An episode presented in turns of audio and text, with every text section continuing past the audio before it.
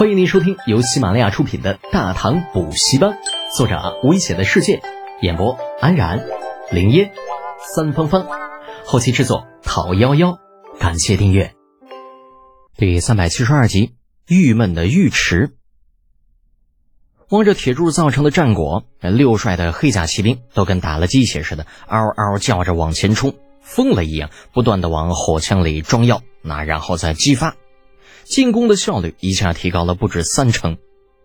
另一边的苏烈，那眼珠子都快要瞪出来了。尽管他以前就知道这个一直跟在李浩身后的壮汉有些本事，可怎么也没有想到这货发起狠来竟是如此的彪悍。原本之前在西军买被人缠住的时候，他还有些担心李浩那边的进度，可现在一看，真正需要担心的应该是自己才对。真不知道那家伙到底是从哪里搜罗来如许多的奇人的。这边的喊杀声很快再次吸引了阿什纳舍尔的注意力。原本就对杰利失望异常的舍尔，眼看着自己的手下被那黑大汉杀鸡似的杀死，大意之下被西俊买一枪挑飞手中战斧，还没等回过神呢，那银枪的枪尖已经点在了喉间。你败了。是的。我败了，舍尔惨然一笑，束手待毙。下一刻，西区买长枪微微一撤，横扫而出，直接将那阿什纳舍尔扫落马下，回声高喝道：“孩儿们，绑了！”诺！驻足观战的亲卫立刻有两人下马上前，抽出绳子将阿什纳舍尔绑了个结实，再找了一匹空马将其丢了上去。整个过程，心若死灰的舍尔像是认命了一般，完全没有反抗。见手下搞定一切，西去买冷冷的瞥了一眼因为主将被擒而投鼠忌器的突厥士兵，淡淡的丢下一句：“愿强者跟上。”言罢，直接追着前面的李浩而去。尉迟敬德的速度不可谓不快，不惜马力的情况之下，他与李浩等人的距离那始终保持在五十里左右。所以，在他赶到李浩等人与大都社相遇的地方时，地上那血还没有干透呢。望着满地的残尸，这位沙场老将在曹操打量了战场之后，不由得暗暗啧舌。哎呀，这帮小兔崽子，真是杀红了眼呐！大将军，我们要不要继续追？不追干什么呀？留着收尸吗？见战场上并没有多少自己人的尸体，尉迟敬德语气轻松了不少。留一团人留下接应后军，其余人继续前进。诺。一团三百人，那就这样被留了下来。他们的任务是搜索战场，寻找被遗漏的自己人的伤员或者是尸体。等到后面李靖的大军过来汇合之后，为其引路。啊，当然了，引路什么的只是次要任务。先锋军一路追杀，地上突厥人抛尸无数，只要跟着那些尸体，就不用担心迷失方向。尉迟敬德带兵继续前行。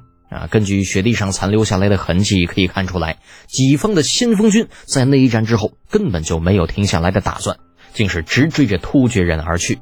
身后那副将看着看着，脸色就变得古怪起来，催马赶上尉迟敬德：“大将军，再往前不远，应该是突厥人的大营了吧？”“嗯。”尉迟敬德面色凝重的点头。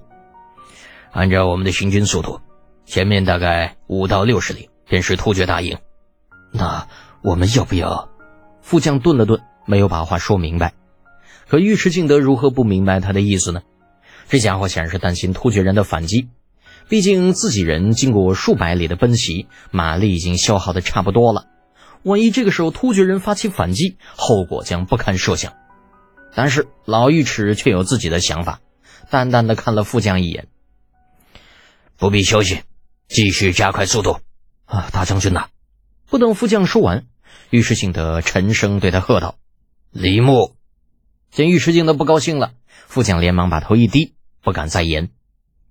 过得片刻，那全军速度再次有所提高，尉迟敬德这才满意的点点头，对副将李牧说道：“你能想到的，先锋军未必想不到，可是他们却依旧追下去了。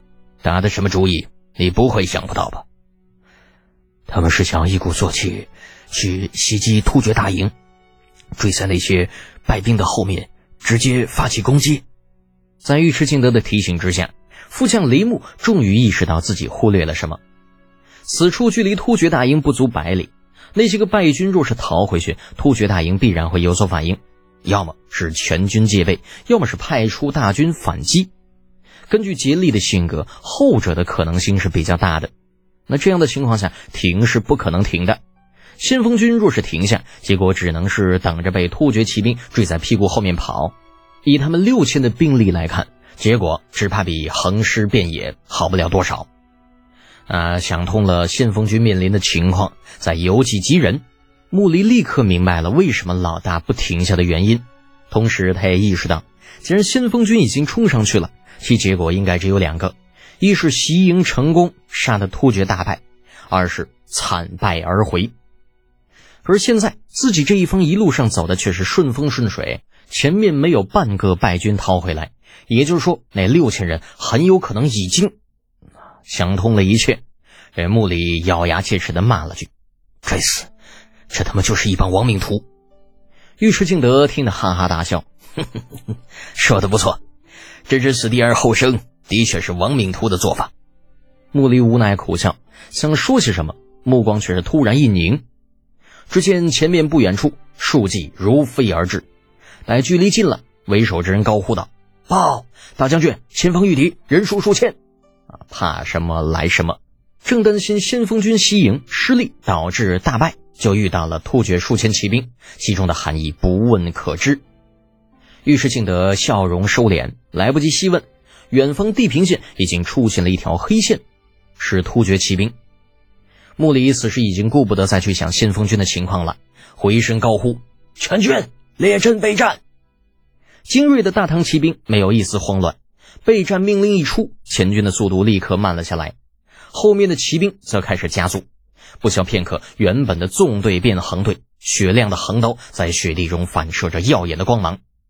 大战在即，没有任何人发出一丝声音，有的只是眼中那份坚定与执着。只是。就猛跑了一阵之后，穆里隐隐觉察到一丝不对劲。就这尼玛怎么跑了半天了，前面那条黑线怎么还搁那儿嘞？双方可都是骑兵啊，按照正常的情况，这么长时间连对面的汗毛孔都能看清楚了。还没等他想明白呢，就听到身边的主帅尉迟敬德嗷嚎了一嗓子：“突厥人在逃跑，全军突击！”哎呀，我了个大操啊！怪不得天边那条黑线一直不远不近挂在那里，原来是突厥人见势不对掉头跑了。这双方速度都差不多，故而才会出现怎么跑都无法接近的情况。那感觉到智商再一次被侮辱了，穆里不禁怒从心头起，恶向胆边生，狠狠的一鞭子抽在马背上：“全军突击，随吾杀敌！”一万大唐铁骑早在之前经过那一片血迹未干的战场时，就已经被激得热血沸腾。此时响了将令，立刻爆发出极大的热情，战马奔行的速度陡然提升，数万只铁蹄翻飞，踏的地上积雪飞扬，杀气冲霄汉。大都社只觉得自己真是倒霉透了。跟随竭力逃走之后，好不容易费了一番力气，将五千左右的旧部召集到身边。又借着断了后的名义，带着人离开了老头子。啊，之前的战斗他算是瞅明白了，那两伙大唐的亡命徒的目标根本就不是自己个儿跟在老头子身边，那纯粹就是给自己找不自在。果然呐，在脱离了老头之后，再也没有人来追杀他了。那指引方向、追命似的响箭也再也没有响起过。长出一口气的大渡蛇顾不得休息。本着最危险的地方就是最安全的地方这一原则，他带着人顺着李浩等人来时的方向冲出大营，打算借着地上马蹄印的掩护走上一段，借此隐藏自己的踪迹。啊，可惜的是天不遂人愿呐，他万万没有想到，另外一支大唐骑兵竟是来得如此之快，离开大营没多久，便与对方走了个碰头。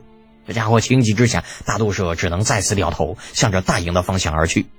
希望那里还有没有被杀散的残军，能够替自己挡一挡身后的杀神呐！快，再快一些，不要戏马了，加快速度，一定不能让唐军追上来。而身后的喊杀声越来越近，大都社连头都不敢回啊！吆喝一声，抽出了腰间的短匕首，狠狠地在艾玛的臀部就划了一刀。坐下战马，疼得发出一声嘶鸣，陡然加快了速度。身后的队伍被甩开了一大截儿。本集播讲完毕，安然感谢您的支持。